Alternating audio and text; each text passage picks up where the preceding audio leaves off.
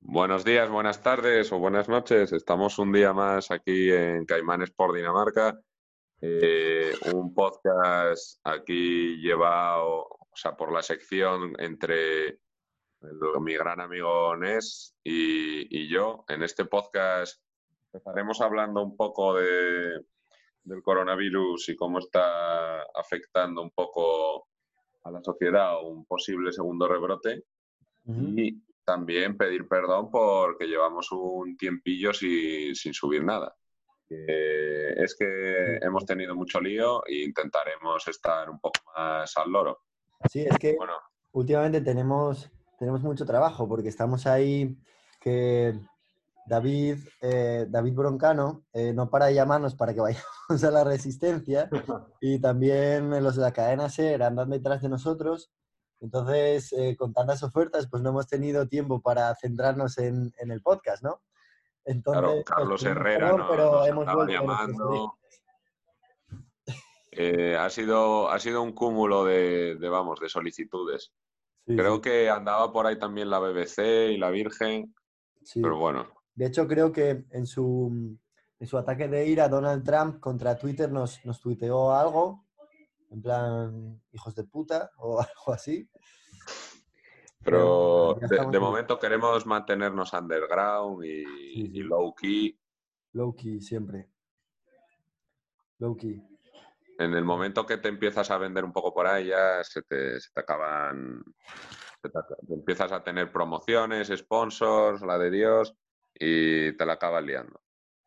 No, no, Bueno, yo, yo había estado leyendo un artículo en el que ponía que el virus ya había mutado varias veces, pero que las mutaciones eran bastante, o sea, como bastante suaves, que no, que no cambiaba mucho el virus y que este no era un virus en- con, con eso, con un especial, eh, o sea, con mu- muchísima mutación, como podían ser algunos otros.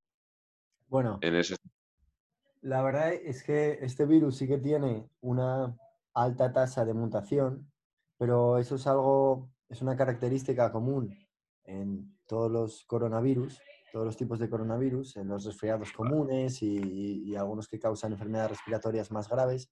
Es una característica común. De todas formas, el que se dé una mutación que desde el punto de vista del virus lo mejore más de lo, de lo que ya es, de la alta capacidad que tiene de transmitirse ya, pues es una probabilidad bastante baja que se dé ahora una nueva mutación en ese sentido. El problema es que eh, yo creo que en algunos países se está viendo como que, que es algo temporal, algo que se pasa, eh, pero no hay, como ya hablamos en algún otro podcast, no hay una seguridad de inmunidad adquirida y había algunos estudios que estimaban que a lo mejor en Europa puede haber una población inmune al virus que, que va desde el 2 hasta el 10 o 15% como muchísimo. Y 15% ya me parece tirar por lo alto, con lo cual eso quiere decir que el resto de la población, el resto 80 y pico por ciento, es susceptible de contraer el virus. Entonces, si estamos levantando las medidas de seguridad, como bueno, en España creo que se lo están tomando bastante en serio, pero aquí en Dinamarca es como si fuera completa normalidad ya 100% desde hace unas Sí. cuantas semanas. O sea, hay conciertos, hay, hay cosas públicas. ¿O eso todavía no? No hay cosas públicas, eso es lo único que falta, pero no hay restricciones en cuanto al número de personas que te puedes juntar para hacer una fiesta. Eh, los Mm. bares están abiertos, eh, todos, al menos hasta medianoche, y se montan unas, unas eh, liadas guapísimas los fines de semana hasta la medianoche. Entonces las Mm. restricciones son muy, muy leves. La gente no lleva mascarillas, no está obligada a ello. Bueno, aquí todavía no estamos en, en ese, en ese momento. ¿eh? Fiesta. La gente sí que... Y, y la peña aquí en España tiene muchas ganas de fiesta, pero vamos. El, ganas. El último día, bueno, de hecho creo que ahora sí que ya van a dejar abrir discotecas, pero con, un aforo limitado y con reserva y todo bastante, bastante más controlado. El- la cosa es, incluso algún festival había visto, que tampoco sé muy bien cómo lo van a hacer. No jodas. El, el Metrópoli este de Gijón lo iban, no sé si es co- que van a dejar asientos y que la gente se siente ahí y tal, pero Esas pero cosas bueno. son muy difíciles de, de llevar a cabo porque no es nada fácil eh, mantener la distancia social, ¿no? Tanto en discotecas como en festivales es, es- es complicado, pero básicamente se está haciendo desde un punto de vista económico y yo lo entiendo. El problema de este virus es que sigue aquí y, y no es tanto sus mutaciones, sino como el levantar la mano lo que influye en que haya un segundo repunte, porque hay muy poca gente que es inmune. Está- es está clarísimo que lo, que lo va a ver. Y, pero sí, Bueno, de hecho, en mira, muchos países de las Américas lo está viendo ya. Si miras a los casos, bueno, es que Brasil creo que nunca llegó a parar del, del primer. no, no, Brasil, Brasil creo que va a adelantar a Estados Unidos. Este Brasil y. Estados Unidos están en su primera oleada, pero hay otros países como eh, México, Chile o, o Perú que están como en una, una especie de segundo pico y ya lo están experimentando. No sé por qué lo están experimentando ahí y aquí no. Sin embargo, claro, tú miras a Suecia, de un, un caso del que hablábamos en uno de los podcasts, que no estableció ninguna restricciones y ahora ya es el segundo país con más infecciones per cápita después de Estados Unidos. Tómalo. Well done Sweden, de puta madre. Eh, Ole. siguen obviamente en un pico ascendente, ascendente, que la verdad que no sé cuándo va a parar, cuando se infecte toda la maldita población. Hombre, igual ese era su principal Creo que los ¿no? números El que que manejan se más o infectara menos- la mayor cantidad posible y hubiese la inmunidad rebaño esta. Pero como lo hablábamos en aquel podcast, la inmunidad de rebaño no es algo seguro, no sabemos cómo funciona, es muy arriesgado jugar tus cartas ahí. Los números que manejan ahora son una población de alrededor de 10 millones de habitantes y están por encima de los eh, 5.000 casos. O sea, es un muchísimo. Pero de ahí a, a que se infecten pues 10 millones de personas falta un montón y tiene, queda mucha peña por, por espicharla, como se dice ahí en Asturias, antes de que se llegue la comunidad rebaño esa. Sí, es que la hay. O sea, yo es un Sí, caso que no entiendo y no paro de darle vueltas. Y la, y la gente en Suecia está, de hecho hay gente en Dinamarca que dice, tío, vamos a Suecia de fiesta, porque ahí puedes salir, ¿no? Y es cruzar un puente. Ya, es que tenéis un vuelve- puente solo. Eh, sí, solo hay un puente que une Malmo con Copenhague. Luego puedes ir en ferry desde muchos sitios. A Gotemburgo, que está muy cerca de, de donde estoy yo ahora, por ejemplo, de Arús. Puedes ir en barco en un momento. Sin embargo, Estocolmo está un poco más lejos porque está mucho más al este. Pero Estocolmo es el foco de, el foco de, de coronavirus obviamente más grande que tiene. Porque ahí es donde tiene la mayor densidad de población, ¿no? Es obvio. Luego ahí pues habrá pueblos y tal que no tendrán mucho problema. Hablando de pueblos, eh, uno de los casos que me llamó la atención en Brasil es que estaban temiendo, porque en, en Brasil hay una muy alta población de, de indígenas en el Amazonas y tal, en la selva. Decían que casi, casi un millón de personas, tío, en Brasil vive de manera indígena. Es una locura. Entonces, claro, el virus, de algún modo, llegaba a estas comunidades tan remotas, tan pequeñas, y arrasaba. Y a tomar, o sea, ahí obviamente porque además tienen muy poco acceso a, a cuidados médicos y demás. Y arrasaba con todo. Que esta peña tendría un sistema inmune de, de- de león, vamos. Bueno, pero es que viven también en esos sitios, suelen vivir muy hacinados. A lo mejor viven 12 en una cabaña, tío. Y entonces, claro, llega el virus ahí y se lo pasa muy rápido en distancia social ni nada. Y obviamente Sí, el no presidente de, de Brasil no está moviendo ningún dedo. eh, y ahí- Hombre, no, Bolsonaro, el, el buen Bolsonaro, si al principio decía que, que no, que esto, que no iban a hacer nada, y de hecho allí el confinamiento ha sido ha sido- optativo, vamos, era si Claro, querías. Que, que es que eso no tiene sentido, un confinamiento optativo. O sea, que te vas a quedar encerrado en casa para no contagiarte hasta que todo el mundo se contagie de manera voluntaria y no trabajas. O sea, no, no tiene sentido. Hablando de Brasil, yo también leía que una, bueno, compañía china quería, quería probar como parte su vacuna en, en Brasil, porque como en China todavía no tienen, o sea, como tienen tan pocos casos, que la, la población a las que les pusiesen esta vacuna que no estaría expuesta al, al virus tanto como lo estaría en China y que estaban Claro. intentando llegar a un tipo de acuerdo. De todas formas, ahora llegan noticias desde China de que también están sufriendo parte de ese eh, segundo repunte, ¿no? Y además, claro, lo- la putada de China es que no, no, no es agua clara lo que ves, no sabes lo que pasa, pero como ellos empezaron antes, pues es una buena manera de ver el futuro de esta pandemia en Europa.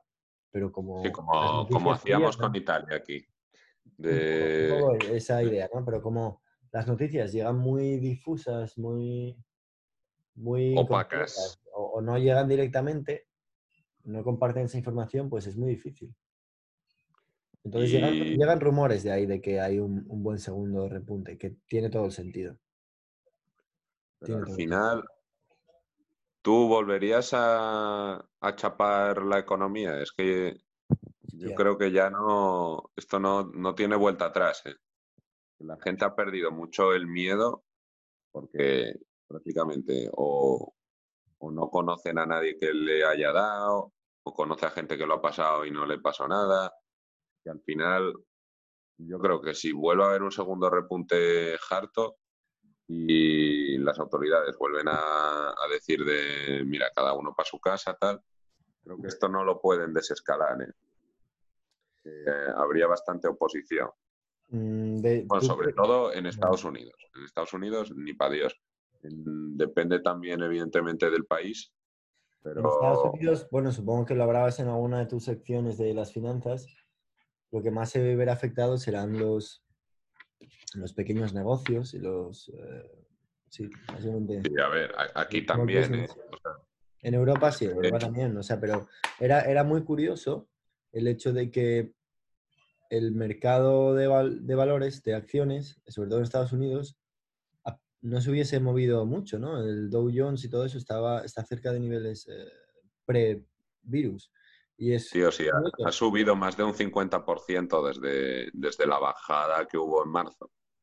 Pero básicamente ha sido porque la Reserva Federal, igual que el Banco Central Europeo, se han dedicado a, a, a básicamente, im- como es el, el asset easing, que, lo que resumen es imprimir dinero y dárselo a la peña. Y dárselo a las, a las compañías que están en bolsa, a las compañías grandes, ¿no? Sí, Porque son las a- importantes. Y eso, o sea, están dejando están dejando desnudos a los comercios pequeños que no tienen esa posibilidad, comercio, o, o A ver, incluso compañías pequeñas. No, no- no- estoy hablando de empresas que no son Apple, que no son eh, Google y que no a son... los, a los comercios pequeños les es también los están intentando amparar, lo que pasa que es más jodido. Están dando acceso a créditos, igual que algo parecido aquí en España. Lo único que, claro, tienen es más difícil es más difícil que les llegue ese dinero y que lo acepten porque encima toda la burocracia está bastante parada. El... También están regalando pasta a la gente, tío. Pues, eso era algo que en Estados Claro. Unidos lo fliparían. Están dando, no sé si eran 600 pavos a la semana a todo el que esté en el paro por coronavirus. Como aquí el ERTE. Pues ese dinero lo están, lo están imprimiendo, básicamente. o sea que Que- eso al final, eso al final lo que hace es de hacer crecer la inflación del país, ¿no? Eso no es, no es bueno a largo plazo. no. Es una solución de a mo- corto plazo se- y, todo esto se, se junta con un posible segundo repunte del virus, junto con... hay un riesgo, hay un riesgo de, de que pueda acabar esto en hiperinflación. De momento no, porque mucha gente pues no ha estado comprando. Entonces los precios generalmente han ido bajando. ¿Sabes lo que te digo? En plan, ahora un BMW pues mm, vale bastante menos porque no venden ni uno. La cosa es que es un equilibrio muy difícil porque generalmente estos bancos centrales juegan con dos bazas cuando hay una crisis de esta, que es bajar los tipos de interés o esto de imprimir dinero. Y bajar los tipos de interés ya no lo pueden hacer más porque están en cero. Entonces se dan unas condiciones, o sea, como una tormenta perfecta. La Sí. cosa es que actuaron muy rápido. Entonces eso ha sido bastante decisivo para que no, no hubiese un hostío mucho más harto.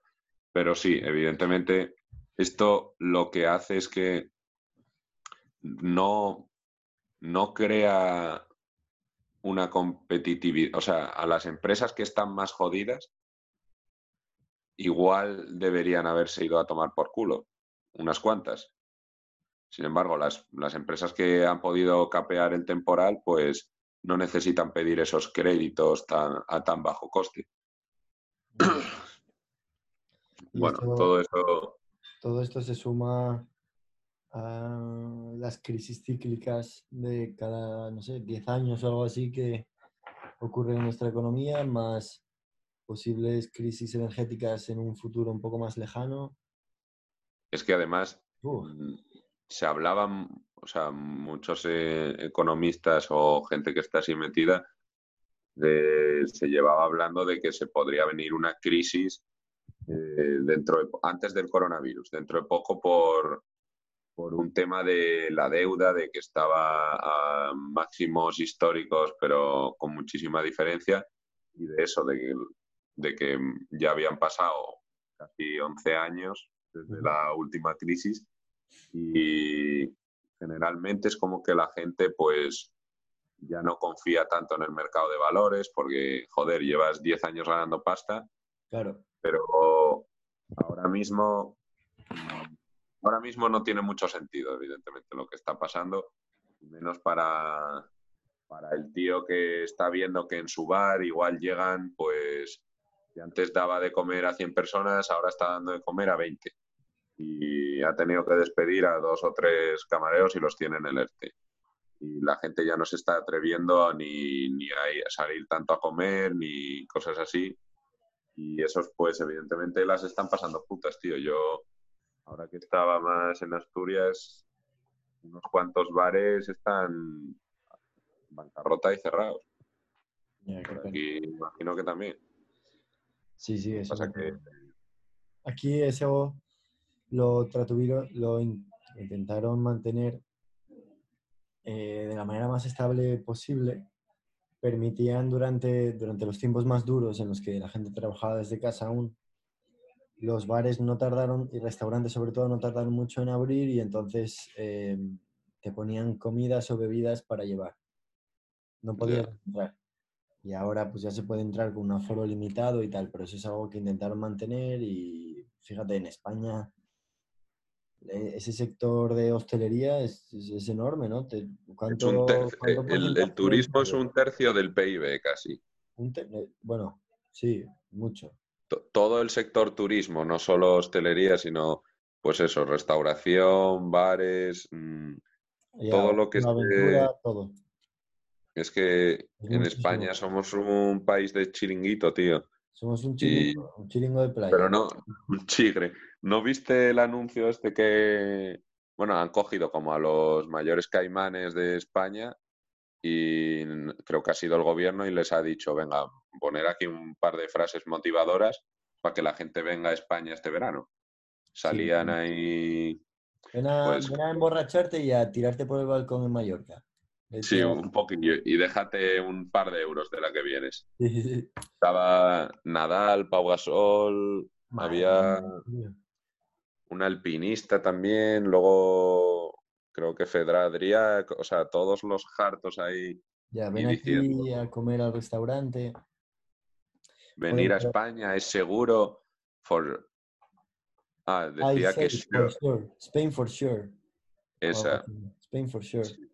Tío, pero es que yo Sí. creo que en la, en la Unión Europea, no- bueno, no solo a nosotros, sino a países también como Grecia y tal, nos ven como un puto chiringo. O sea, no, no, no nos, dan, no nos dan financiaciones para potenciales eh, inversiones industriales o tecnológicas o científicas, sino que dicen, vale, estos están para que vayan los ingleses y los alemanes en verano y se, y se mueva la pasta de ahí a ahí. Y ya está. Y ese es el sector que es importante para ellos. Entonces, no nos dejan ser otra cosa, tío, más que un, un puto chiringo.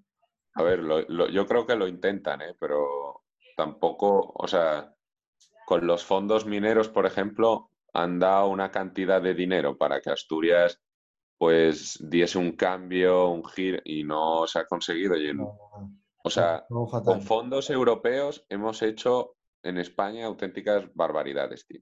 De aeropuertos en todas las putas provincias. eh, el, con el metro aquí en Madrid hay una línea que tiene un litigio con, con Europa de la hostia, porque se habían inventado las cifras para que les diesen dinero de... Sí, sí, va a ir en esta línea eh, 10.000 personas al día. Y luego, y luego estaba vacía. Y han montado... Hostia, bueno, igual la- eso, la línea que va al Wanda Metropolitano, ¿no? creo, no sé si era esa, la verdad. Que solo va Pero- cuando hay partidos de fútbol. Que ahora no. O bueno, ya hay partidos de fútbol en España. Hay partidos de fútbol, pero a puerta cerrada. Y los demás deportes también, el baloncesto, el... Eh, sí, la CB, la CB también volvió. La, la NBA volverá dentro de poco. La cosa es cuando vol- están luchando bastante para que vuelvan a, a dejar aforo, porque muchos equipos, o sea, igual el Real Madrid o el Barcelona no, le, no igual. les importa tanto como a otros, porque los contratos televisivos que tienen son la de Dios, Claro, claro. pero A un equipo que- más de andar por casa anda jodido sin eso. eh, tal, esos o ganan dinero el Oviedo mismamente, el Sporting, ganan más bien dinero de la gente que va al estadio. Si no puedes ir. Ya, De hecho, fíjate, aquí hicieron una movida muy rara, hicieron como...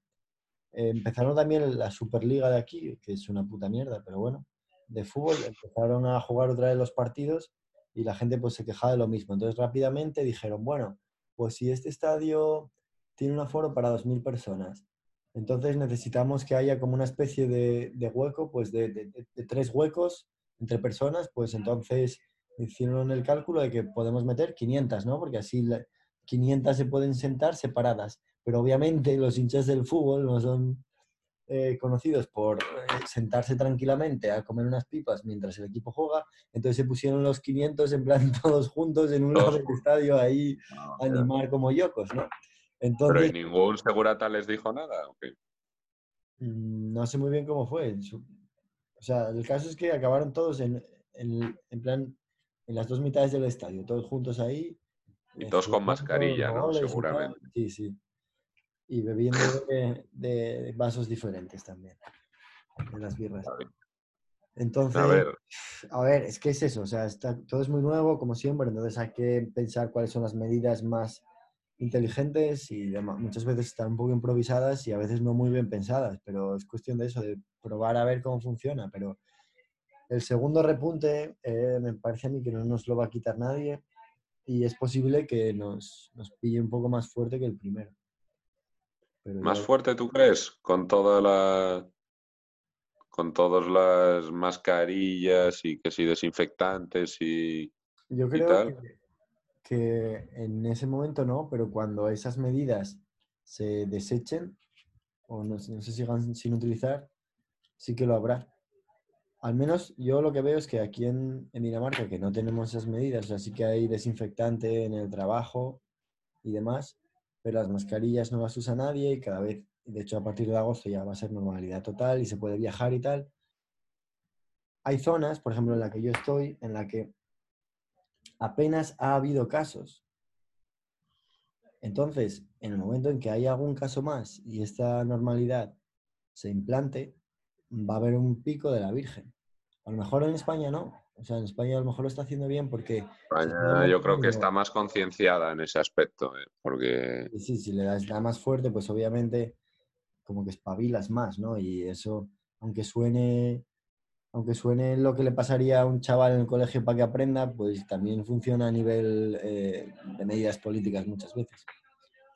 lo único que, que no sé cuánto. O sea, si viene una segunda racha, yo creo que ya muchos, o sea, unos cuantos países lo intentaron. El, venga, vamos a hacer como si nada. Al final solo Suecia básicamente lo consiguió, pero en esta segunda yo es que no veo a no veo que que consigan volver a, a cerrarlo todo, tío. Tiene que El ser muy vasto el segundo ¿no? rebrote. O sea, Porque las cifras ya se, la gente no, no las valora igual. O sea, y, o sea, tío, si Trump está haciendo putos mítines con Peña como si nada, Sí, además, claro, tienen elecciones en noviembre ahí. imagínate que sea Leo, chaval. Pues yo creo que, bueno, a lo mejor no sé si es el momento de hablar de eso o, o el lugar, pero creo que eh, Biden no lo va a tener muy fácil. Esta No, no, yo es que veo ganando a Trump otra vez, tío. Tranquilamente. Si el Biden, Biden está más senil, tío, que eso, eso creo que lo comenté en el podcast que hice con Christian, pero, o sea, Está no sé qué. Está demente. está- Algo le pasa a la cabeza, ¿no? No, no llega, o sea, puedes buscar vídeos por ahí del tío que, que no sabe lo que dice muchas veces, pero que la edad que tienen estos políticos en Estados No Unidos es, que, no es que Trump siempre sepa de lo que está hablando, ¿no?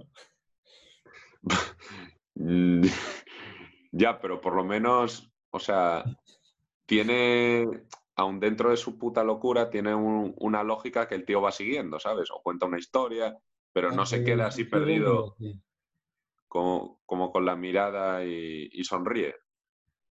L- Lo que quería decir es que creo que Joe Biden tiene 74 años y. Trump creo que 72, una cosa así. 72 o sea- tiene ya Donald Trump.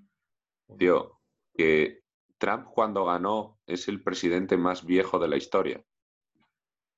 Ya. A ver, suelen Y- ser muy viejos ahí los presidentes en, Am- en América. ¿eh? Porque Bueno, Oba- Obama no era tan viejo, tío, y George Bush debía tener 50 años. Lo que pasa que luego pasan cuatro años o ocho según el, el término que tengan y parece que les ha pasado la máquina del tiempo y tienen ci- 30 años más, pero, o sea, últimamente yo no sé qué cojones tienen ahí que, que además nadie le, a nadie parece preocuparle mucho. Pues, si tú- la gente se jubila a los 65 años, ¿qué le vas a poner? ¿El trabajo de más responsabilidad del mundo prácticamente a un tío que, debería llevar jubilado 10 años? Bueno, pasa también con, con todos los cargos ahí públicos, ¿no? Los jueces y tal también, también mueren y ya está, o sea, no se, no se jubilan antes, porque una vez electos, pues ahí se quedan. Hostia, pero, pero los... Yo creo que sí que los jubilan, ¿eh? Los jueces, de- yo creo que se retiran o ya está. Porque pasa mucho, eh, los jueces también hacen campaña ahí, ¿no? Entonces, son tan viejos eh, cuando consiguen llegar a serlo, porque es como que tienen que utilizar muchos años en construir su networking y sus apoyos y tal, y tardan muchos años en tener la- el apoyo, en dinero suficiente para poder presentarse a presidente o a, o a otros cargos públicos. Entonces, por eso son tan viejos. Y luego ya, pues ahí se quedan, en cargos públicos a vivir. Voy a ser a los 50 años para retirarme a los 60. No, no. par del bote. Como... ¿Tú qué opinas de si después de un cargo público de- podrías entrar a trabajar en el sector privado sin ningún tipo de escrutinio? A ver, es que las empresas privadas pueden contratar a quien quieran, básicamente. Entonces, eso es un derecho que tienen inherente, para eso son privadas. Ya, pero fichar a, fichas a Obama de asesor energético en, en, yo qué sé, en General Electric, que es como la Iberdrola de allí. Cosas así. Claro, claro, o sea, eso depende de lo que haya hecho Obama por General Electric antes y entonces le garantizan Claro, un puestín que trabajé cada dos martes y venga.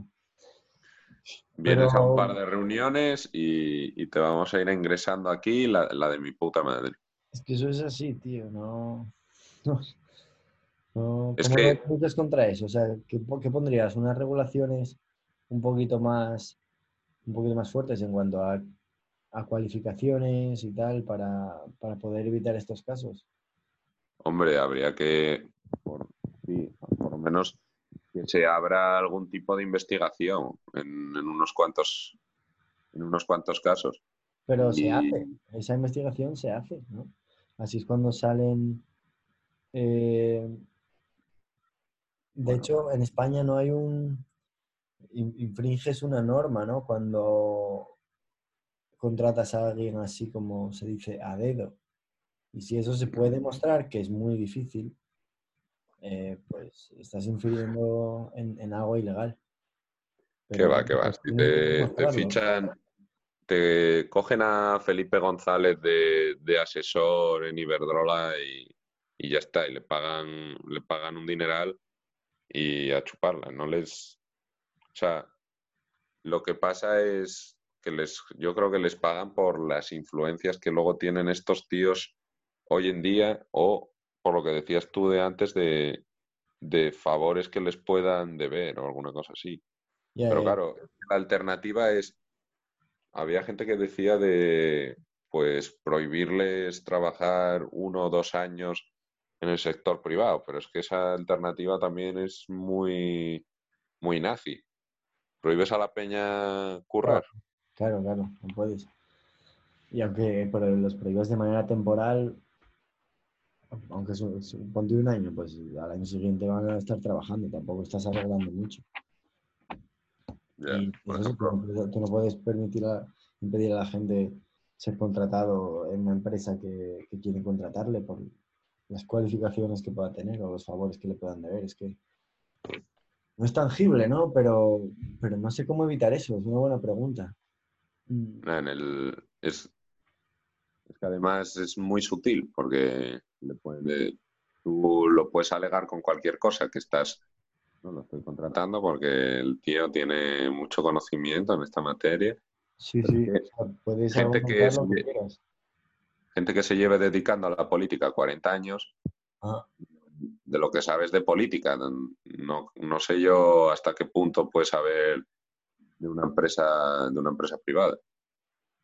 Es, claro, claro. a ver, Es que no, es que un- canta un huevo, se huele, se huele a kilómetros ahí la jugada, pero, pero se puede argumentar, se puede argumentar que este tipo pues tiene experiencia en, estas, en estos temas y que nos puede ayudar como nos, nos aporta. Eh, no Yo, es que en el... Hay, Sí, hay como dos ramas, tío, en, en política. Los que, los que dicen, no, que, lo, que no cobren una mierda y que lo hagan por amor al arte. Y luego la otra rama que es la de, nada, pero págales, págales como Dios y así, así por lo menos no tienen tantas ganas de robar. Yo, yo casi soy más de la segunda, tío, de... Pues, Yo soy, yo soy más de, no sé si era Sócrates el que decidía dividir la población ya desde una edad temprana en, los que iban a mandar y los que iban a proteger, Ah. los que iban a construir y elaborar, y entonces era Platón. los, Platón, cierto. Los, los sabios que el día de mañana fuesen a gobernar deberían de haberse desprendido durante toda su vida de bienes materiales para no sentir ese apego físico hacia las cosas y vivir de una manera austera, eh, similar a los budistas. Ya, pero como no solo al Dalai De Lama, verdad, por amor al arte, y ese sería como casi como un acto altruista. Y, y a A veces ver, se eso- hablan pocos. Entonces, el sistema que tenemos, obviamente, eso es bastante utópico y no funciona bien, así que lo que mejor funciona es la, la opción segunda que tú dices, ¿no? Si, si cobras lo suficiente, a lo mejor no, no te entra por los ojos, pues robar, ah, si no tienes mucha, mucha lujuria dentro. a ver, y que si estamos en una en una sociedad capitalista, al final tienes que pagar un poco a la gente por, por la dificultad un poco del, del trabajo que, que, que lleva. Ya ves. Porque, o sea, ser presidente de, de este país, o de cualquier país, tío. Es, o sea, es un curro que yo no querría ni, ni de coña, tío. Te tienen que... Vas a, vas a estar puteado por 10.000 lados. No vas a poder... Vamos, la cara de Pedro Sánchez cada vez que... Tienen que hacer un antes y después del coronavirus, tío. Parece casi otra persona. Eh, pues joder, que ese pavo, creo que está, no sé cuánto cobraban, pero creo que eran como 5.000 euros.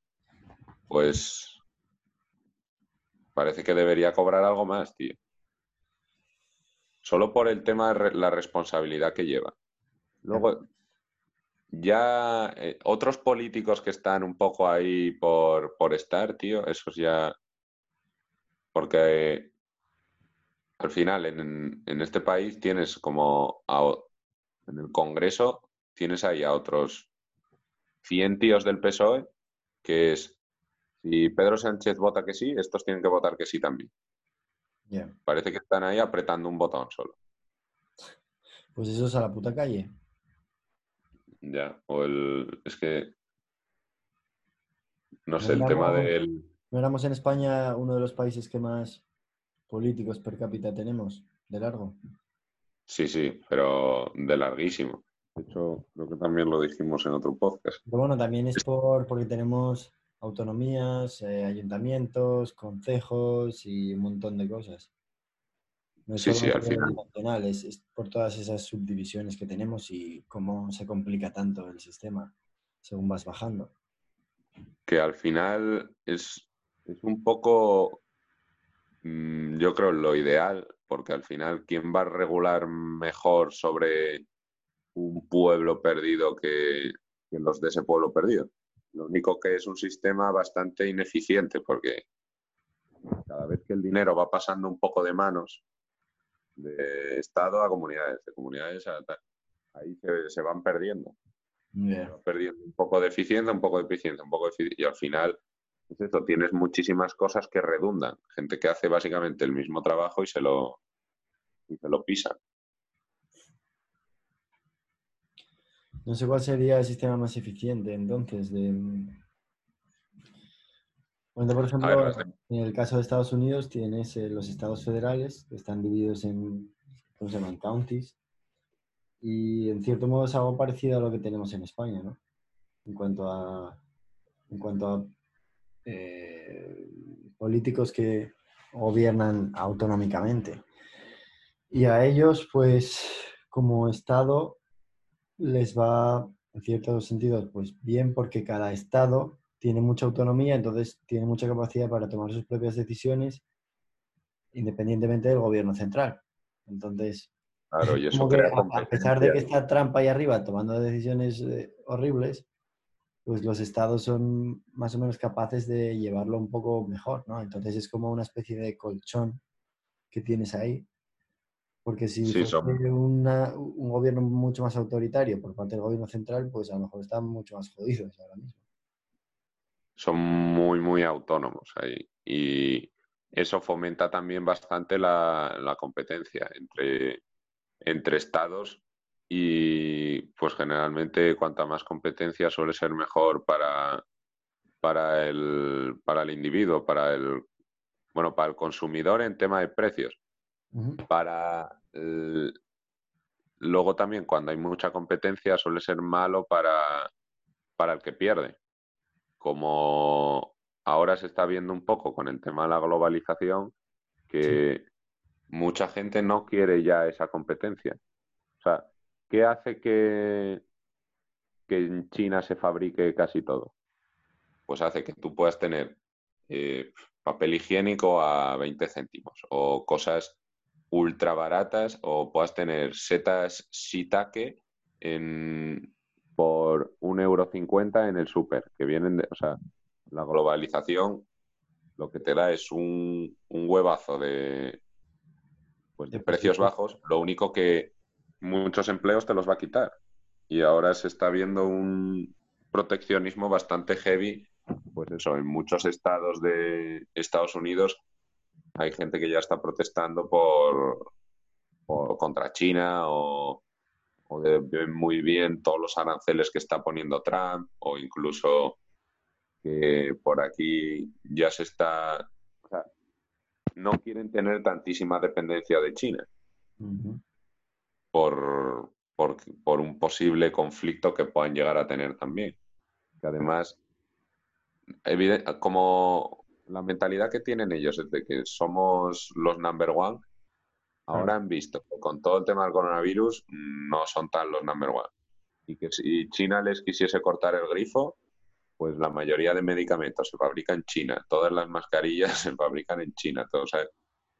Y Ya ves. todo, todo eso les va a llevar a, a otra. De hecho, estaban en- hasta que empezaron estas protestas, Trump estaba empezando a, poner bastantes restricciones a, China en, el tema de, comercio. Se volvía otra guerra comercial. Lo que pasa que, claro, no puede estar apagando fuegos en casa y iniciando fuegos fuera. Sea, Tenía que centrarse en una de las dos, aunque tampoco parece mucho que esté apagando los fuegos en Estados Unidos. De hecho, parece que está haciendo todo lo contrario, con sus Avivarlos. ataques de ira, sobre todo por Twitter. A mí me, me hace hasta gracia, ¿no? ¿Tuviste lo que estaba ocurriendo en, en Seattle? En Seattle. eh, Chaval, que montaron ahí como una comunidad que se parecía mucho a Cristiania aquí en Copenhague. Están ahí creciendo tomates y tal. Están muy relacionados con el Black Lives Matter porque la idea creo que era básicamente tener una comunidad en la que no tuviesen policía, porque están muy enfadados con la, con, con la policía en general y con el racismo en, en particular, o al revés más bien.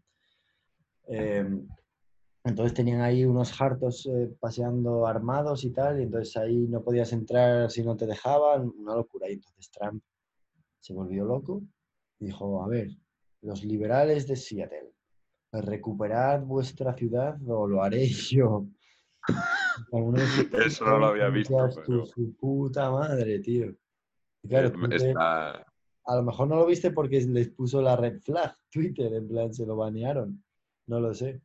está hartísimo, tío. Pero, a ver. demonio, tío.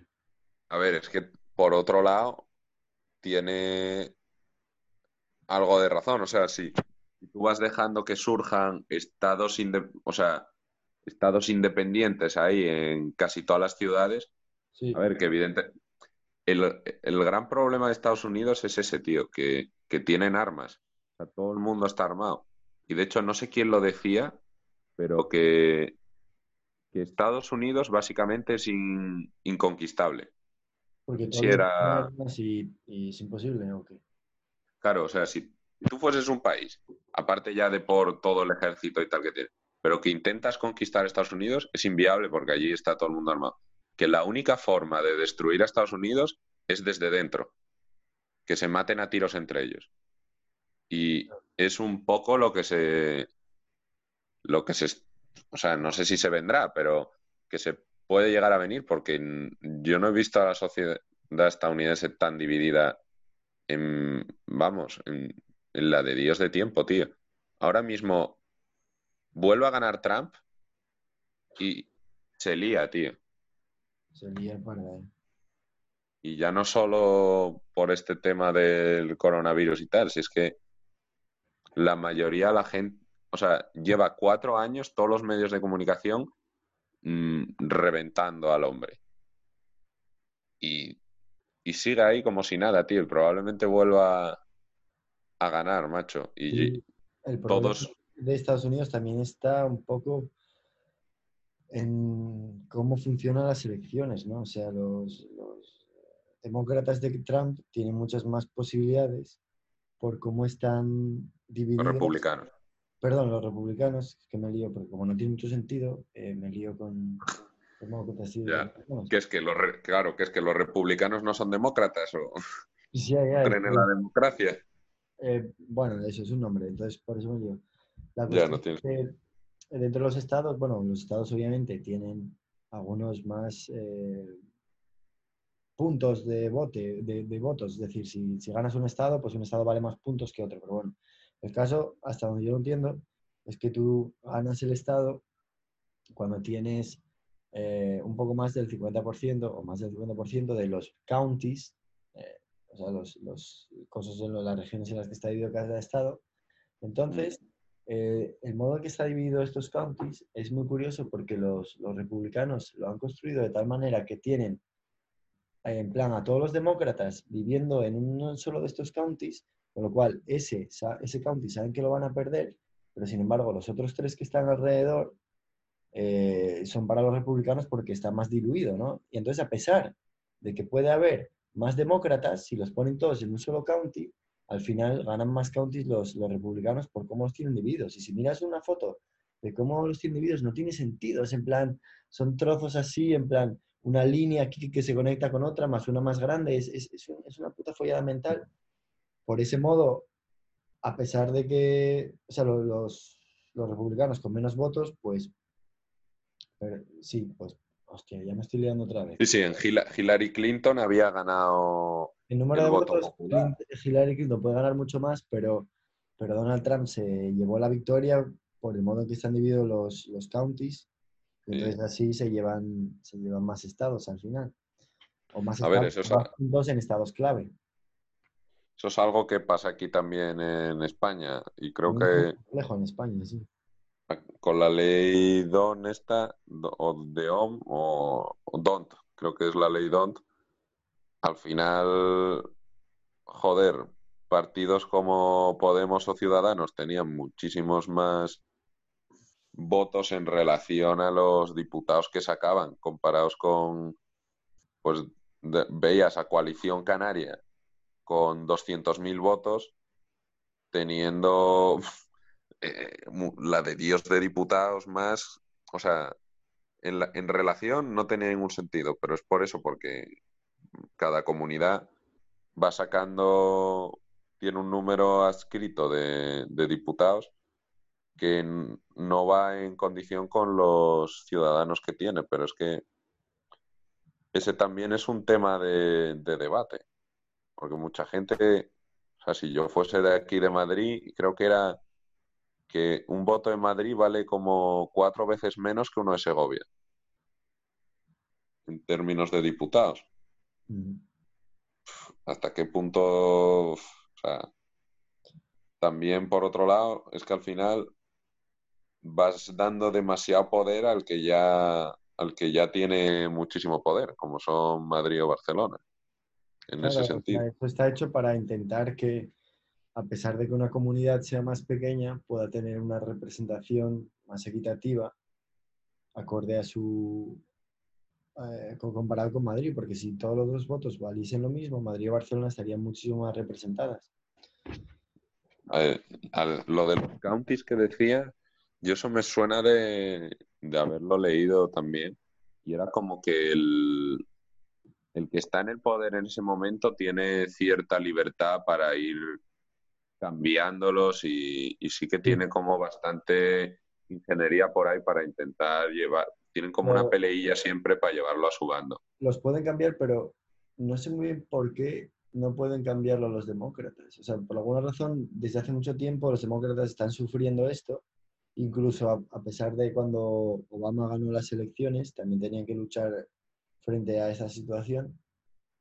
Entonces creo que es como que se cambia cada unos cuantos años o un par de legislaturas o algo así, o similar. Y entonces, en las últimas veces siempre coincidían con los republicanos en el poder y los republicanos pues lo tuneaban a su gusto. Y los de Seattle han dicho, mira, esto de los counties me comen los cojones. Vamos a coger nuestras AKs 47 y vamos a montar aquí un- una ciudad independiente. Pero, o sea, bueno, lo de, lo de Seattle, lo de Chaff o Chef, no sé muy bien cómo lo llaman, está más bien con, en plan, fuera defund de police, no queremos policía, eh, así que nosotros nos regulamos a nosotros mismos. Tenemos una Pero comunidad. tú no te catas que esa es la mayor locura de, de la puta historia. Sí, así es como funcionan las, la- las independencias más extremas, ¿no? Los movimientos, el nacionalismo más extremo. O sea, es- eso es anarquía ya es una locura. Imagínate qué pasa aquí, rollo, en Cataluña. Dicen unos, mira, estamos hasta la polla, no queremos ser España, así que esta región, Tarrasa, va a ser eh, nuestra. Y cogen armas, bueno, claro, es que aquí no tenemos armas. O no deberíamos tener armas, menos mal, porque si no, cogen, invaden Tarrasa, algunos independentistas de ultra izquierda catalanes y a tomar por culo. Y aquí no entra la policía de España. Y si quieres que- aquí, necesitas un pasaporte que te damos nosotros, o no. Tío, es que imagínate no tener policía. ¿Sabes? Que, que sí, que entiendo que haya mucho odio a la policía por la brutalidad y tal. Pero en todo caso, lo de defund the police No es quitar ser la policía en total. En... O sea, no es. no, es, dar- es- es quitarles pasta, pero en realidad lo que debería ser es darles más pasta para que tengan mejor entrenamientos, para que puedas fichar a mejor gente, para, para que tengas mejores procesos de selección. Pues Yo creo sea, que también porque- está un poco relacionado con eh, quitarle poder a los sindicatos policiales, porque ahí es donde verdaderamente reside su poder. Cuando, cuando hay brutalidad policial y en Estados Unidos eso se lleva a juicio y sale con que este individuo que ha cometido estos actos eh, de brutalidad policial tiene que ser procesado, muchísimas veces los sindicatos lo impiden y de hecho gran parte de la gente que de los eh, agentes de policía que pierden su puesto por, por actos violentos, gracias a los sindicatos los acaban recuperando. Hasta un sí, el 40% o algo así de los que de los tíos que echan, que a lo mejor se cargaron a alguien, recuperan su curro gracias a los sindicatos, porque son, tienen muchísimo poder. Entonces, creo que estaba más bien relacionado con eso, con, con no darles dinero público a estos sindicatos para que no intercedan tanto porque son una puta mafia. Bueno, en ese sentido sí, pero yo no sé. Es que la movida de este movimiento que ha surgido es que no tiene, no tiene un líder, ¿sabes? Ya, No tiene como un representante sí. o alguien que diga, mira, estas son nuestras reivindicaciones, esto es lo que queremos, porque al principio era justicia por George Floyd y eso pues se ha conseguido básicamente. Ahora es en contra de la brutalidad policial, En general, sí, sí. pero o sea, eso lleva en Estados Unidos muchísimo tiempo. Cuando Colin Kaepernick se estaba ahí arrodillando, eh, tampoco hubo tanto movimiento. Al ser un, mo- al ser un movimiento, eso, sin, sin un, un liderazgo, sin un sin, sin alguien que pueda da- poner sobre la mesa las reivindicaciones, se hace muy, muy difícil de, de conseguir contrarrestar este, este movimiento o incluso de negociar con ellos. Porque imagínate que, o sea, ahora si eres Trump o eres quien sea, o sea, o el gobernador de la zona, ¿con, con quién hablas? ¿Con quién negocias? Ya. No, o sea, ¿qué queréis? Quitar, quitar dinero. Black Lives Matter. Sí, sí, que Black Lives Matter, vale. ¿Qué, qué es lo que queréis? ¿Quitar dinero a la policía? Tienes que razonar, en plan, eso locura. Lo de los sindicatos, pues sí, eso habría que regularlo, estudiarlo, pero como lo que tienes son protestas masificadas y o sea, me parece, me parece bastante, bastante jodido. Y encima, muchísima gente intentando aprovecharse y robando de todo, tío. O sea, Lo de los loot. ahí, eh, joder, eso, ahí sí que se lió, chaval. Eso está complicado. Eso- Yo, yo entiendo, o sea, lo entiendo la, la ira de la población, en este caso, eh, bueno, de la población en general, pero en particular de la población negra, que está, que está tan exaltada porque, joder, es que llevan toda la puta vida sufriendo esta clase de abusos, tío, y es como, no. Es que hay muchísimo racismo en todos los niveles, tío, no solo la policía ahí, o sea, es un desfase. Ya, sí que fue un país construido sobre, sobre esclavos, macho. De hecho, Y lo- Es que- veces tratando como tal. Entonces, pues no- yo también diría, mira, a tomar por culo, pues ahora reviento, reviento las tiendas, me las suda, ¿sabes? Todo lo público, bueno, las tiendas no son públicas, pero en plan, es que me da igual, yo me enfado y ya estoy hasta los huevos, entonces, eh, pues, obras públicas, me las cargo, a tomar por culo. No justifico lo de robar a otros comercios. No, en verdad no estoy justificando violencia, pero, pero entiendo esa ira, ¿sabes? Sí, Entiendo sí, sí. ira. Se está justificando un poquitillo. Pero bueno, es que a veces si no hay un movimiento social de manifestación o eso, incluso violencia, no llegas nunca a ningún cambio social. No, las revoluciones no son agradables ni, ni No se hacen desde Twitter, que eso igual es lo que la peña, pues por por fin con este confinamiento se, se ha dado cuenta de que, que tú desde tu puta red social o desde tu móvil no puedes andar cambiando el mundo tampoco. O sea, un poco sí, pero el cambio real no ocurre ahí. Sí, está claro. Entonces, pero eso ha sido siempre así, ¿no? Revoluciones en todos los sentidos. O sea, cuando quieres algo tienes que protestarlo. Y la policía está dando unas hostias de la Virgen. Y aún así la gente se sigue manteniendo al pie del cañón, tío. Y a mí me parece bien, ¿sabes? Como, oye, estamos a ver, es huevos, el tema- vais a oír. Porque El si tema- al final esto en un tiempo se pasa, ¿no? Es como hay unos cuantos riots, eh, hay unas cuantas manifestaciones, hay unos cuantos arrestados y de aquí a cinco meses nadie se acuerda. Nadie Es que es un, es un tema al final de si el gobierno tiene paciencia y no cede, mm, muchas es veces estrategia, ¿no? Eh, aguantar, echar balones fuera. sí, sí con ¿tú te acuerdas? Bueno, ¿qué fue? Hace un año y pico cuando mataron a todos estos niños en, en un colegio, bueno, otra vez en Estados Unidos, que había pasado ya unas cuantas veces, pues hubo un movimiento hartísimo de manifestaciones, sobre todo niños y, chavales jóvenes, eh, manifestaciones por todo Estados Unidos, eh, todos los días en las noticias, para que, pues eso, tuviesen un control más estricto sobre las armas.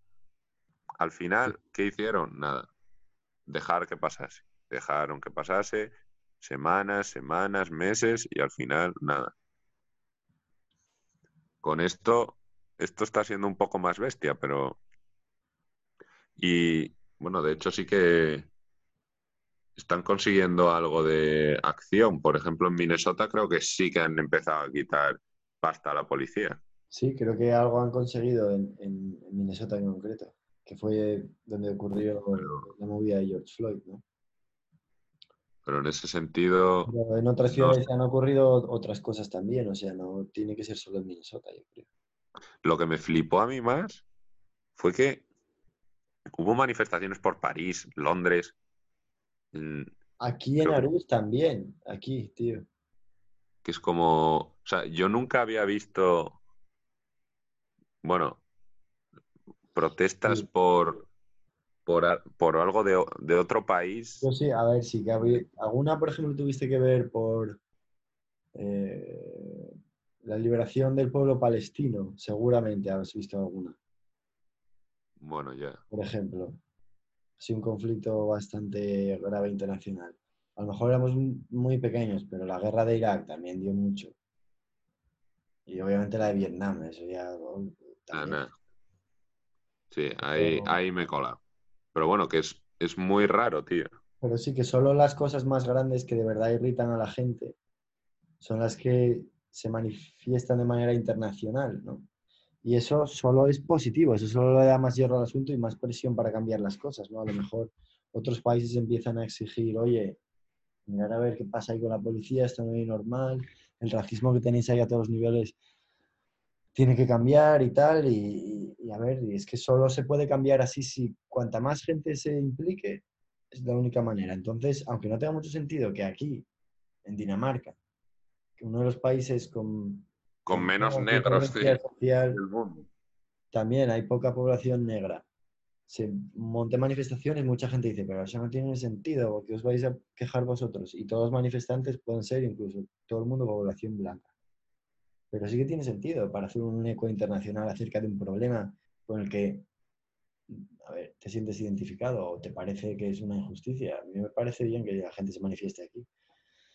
También es cierto que también, pues, no sé, fíjate, en, en Estados Unidos ahora todo el mundo está bramando, sobre todo acerca del caso de George Floyd, pero muchos más casos y brutalidad y racismo en general, pero nadie habla de cuando los inmigrantes que van a saltar la valla en España son... son Sí, yo- son- matado, Mataron, ¿dónde coño fue eso, tío? reventado La a playa- pelotazos. No fue la playa de Taja, no sé qué, Taja la Taja, no sé. Cuando venían nadando y empezaron a disparar pelotas de goma a los que venían nadando y al final murieron casi todos. Sí, Tío, murieron como 15 personas ahí a pelotazos de goma en el agua que no, no podían nadar por los pelotazos que les caían al final se ahogaron, tío. O sea, qué- qué puta locura, 15, tío. unos cuantos George Floyd ahí. Y la gente no habla de eso, fíjate. O sea, quiero Es decir, que ahí, ahí no, es, no es el único problema racista es lo que tiene Estados Unidos. No, sí, que- es- ese tema es muy, muy tabú. Fíjate, sobre hay, todo. hay una frase que mi madre dijo alguna vez que me gusta mucho para estas cosas, que es, eh, antes de cambiar el mundo, da tres vueltas por casa. Ole, esa es buena, ¿eh? Sí, Antes de mirar a los problemas que tiene Estados Unidos, a lo mejor tenemos que mirar los problemas que tenemos aquí. Y cuando hablo de aquí, hablo de España, no de Dinamarca, en este caso. y, y también dentro de tu propia casa. De, Claro. si andas, andas diciendo de que tiene que cambiar el país, pero tú en realidad todavía tampoco estás muy, muy adecentado. No, es buena frase. Yo creo que con eso podíamos terminar prácticamente el podcast. Vale, pues eh, un, mensaje claro, ¿no? La. Antes de, antes de mirar cómo es, antes de cambiar el mundo, date tres Ah. vueltas por casa. Da tres vueltas por casa. Y, y finiquitado. Bueno, un saludo para todos nuestros oyentes y para los que estaban esperando. Seguiremos subiendo cosas y se vendrán cosas nuevas que se están planeando y un poco seguiremos haciendo también lo mismo de siempre. Así que nada, A Dusalem, ya no tienes que volver a, escuchar a Jiménez Los Santos, no te preocupes. Eso, un abrazo para nuestro misterioso seguidor. Chao.